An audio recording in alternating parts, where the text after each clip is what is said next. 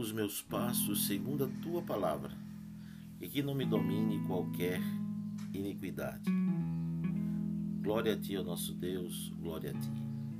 Senhor Jesus Cristo, Filho do Deus vivo, pelas orações de tua Mãe Puríssima, tem piedade de nós. Rei Celestial, Consolador, Espírito da Verdade, tu que estás presente em toda parte, ocupando todo lugar, tesouro dos bens e doador da vida. Vinde, habita em nós, purifica-nos de toda impureza e salva bondoso as nossas almas. Bom dia a todos vocês que estão ouvindo agora em transmissão pela manhã. Boa tarde, boa noite para os que estiverem ouvindo nesses períodos. Eu sou o Padre Mateus da Igreja Ortodoxa Russa e pároco aqui na cidade do Recife. E hoje neste podcast trazemos as meditações sobre o Salmo 6, aliás, desculpem, sobre o Salmo 5, que é um dos salmos que na nossa tradição sempre lemos pela manhã. E uma das petições dos Salmos é esta que li, que vocês ouviram no começo. Mas precisamos entender a direção de Deus e o cuidado de Deus. Por que é que muitas vezes erramos na vida?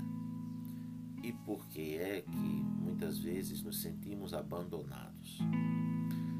A oração diz assim: Guia os meus passos segundo a tua palavra. A primeira coisa que devemos entender é que não somos um robô e que Deus não está disposto a colocar a cada dia uma programação para que nós possamos acertar. Não, de forma nenhuma. Deus, quando projetou na eternidade o homem, ele projetou dentro de um modelo. Que modelo foi este? O dele mesmo. Façamos o homem conforme a nossa imagem, conforme a nossa semelhança. Ora, uma das características divinas que nos são reveladas e que nos são comunicadas é a liberdade. A liberdade é a grande semelhança do homem com Deus, ou uma das grandes semelhanças. O amor, ele só pode existir em liberdade qualquer coisa que nós façamos, elas só serão autênticas quando são frutos das nossas escolhas. Escutei de um homem simples, mas uma palavra de grande sabedoria dentro da sua linguagem, é, do mundo que ele vive. Ele disse para mim uma vez: cavalo bom é aquele que se cria solto, porque a gente sabe o capim que ele come. Exatamente isto.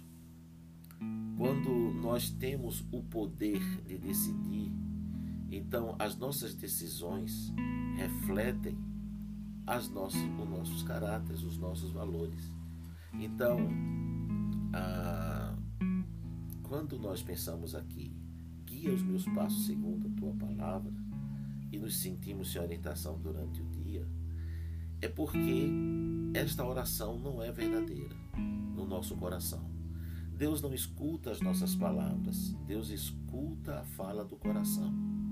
Jesus Cristo sempre fazia uma pergunta que parecia meio óbvia e até mesmo a pergunta sem sentido, para não dizer pergunta idiota.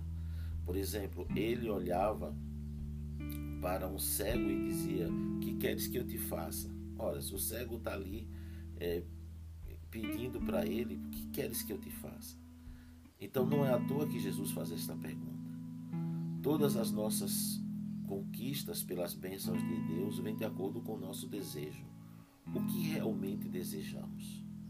Desejamos fazer a vontade de Deus ou desejamos apenas que Deus nos proteja dos resultados maus das nossas más escolhas?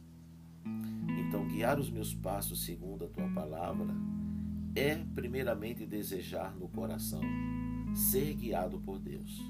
Por isso que no Pai Nosso se diz: Seja feita a tua vontade, assim na terra como nos céus.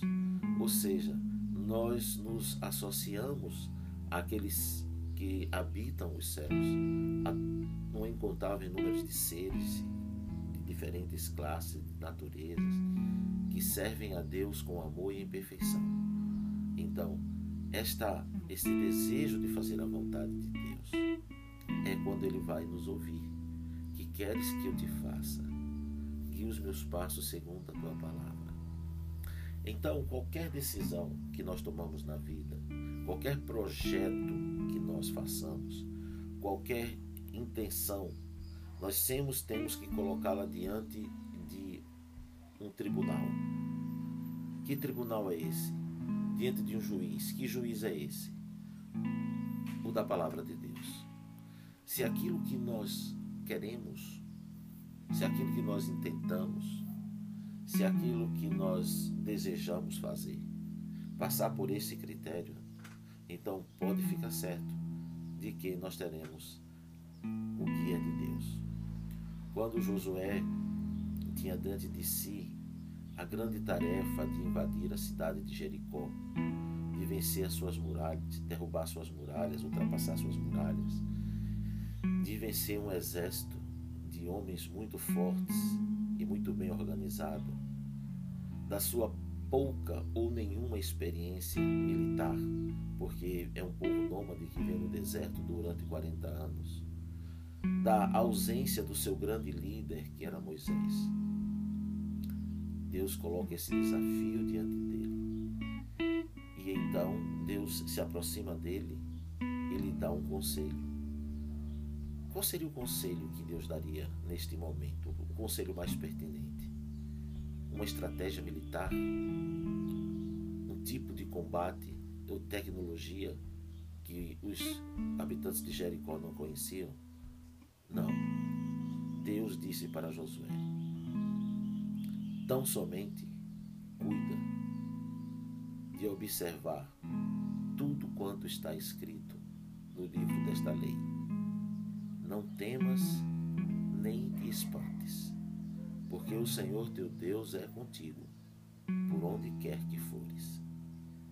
Esse mundo que se agiganta diante de nós, ele não deve nos intimidar se nós guiarmos os nossos passos ou desejarmos ter os nossos passos, segundo a, tua, segundo a palavra divina.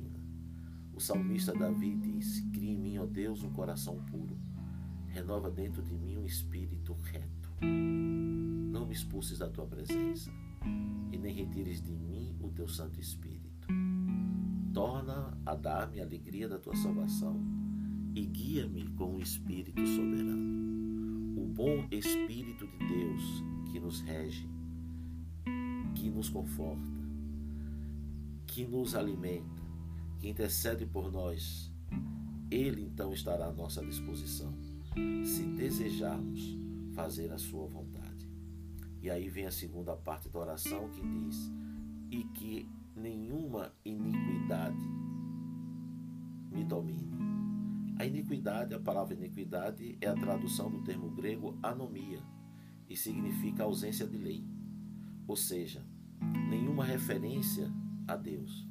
Este é o mundo de hoje, onde as pessoas tomam decisões, estabelecem modos de vida, orientam suas existências sem considerar a lei divina. Simplesmente o que elas estão fazendo é construindo uma casa sobre areia. Nosso Senhor Jesus Cristo termina o Sermão da Montanha dizendo assim: Todo aquele que ouve as minhas palavras e as pratica é semelhante a um homem que edificou uma casa sobre a rocha. E veio sobre aquela casa grande tempestade, e ela permaneceu em pé, porque estava edificada sobre a rocha. Mas aquele que ouve as minhas palavras e não as pratica é semelhante a um homem que edificou a sua casa sobre areia. E veio sobre ela uma grande tempestade, e a casa não resistiu, porque estava edificada sobre areia. Assim é aquele que se estabelece nesta vida ou procura se estabelecer sem buscar viver segundo a palavra de Deus. Que Deus tenha misericórdia de nós e nos abençoe e faça resplandecer sobre nós a luz da sua face. Bom dia.